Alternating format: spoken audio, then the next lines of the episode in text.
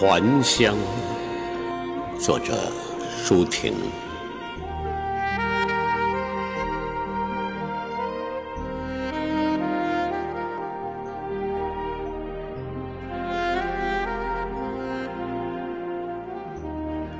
今夜的风中，似乎充满了和声。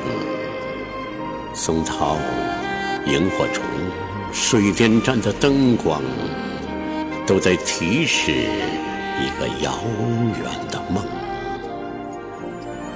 记忆如不堪重负的小木桥，架在时间的河岸上。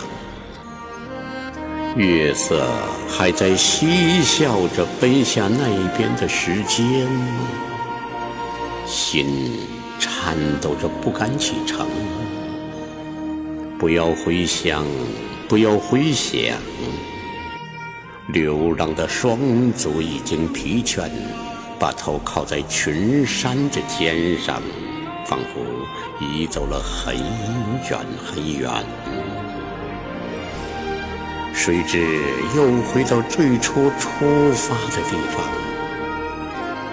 纯洁的眼睛冲向星辰升起，照耀我，如十年前一样。或许只有伸出手去，金苹果就会落下。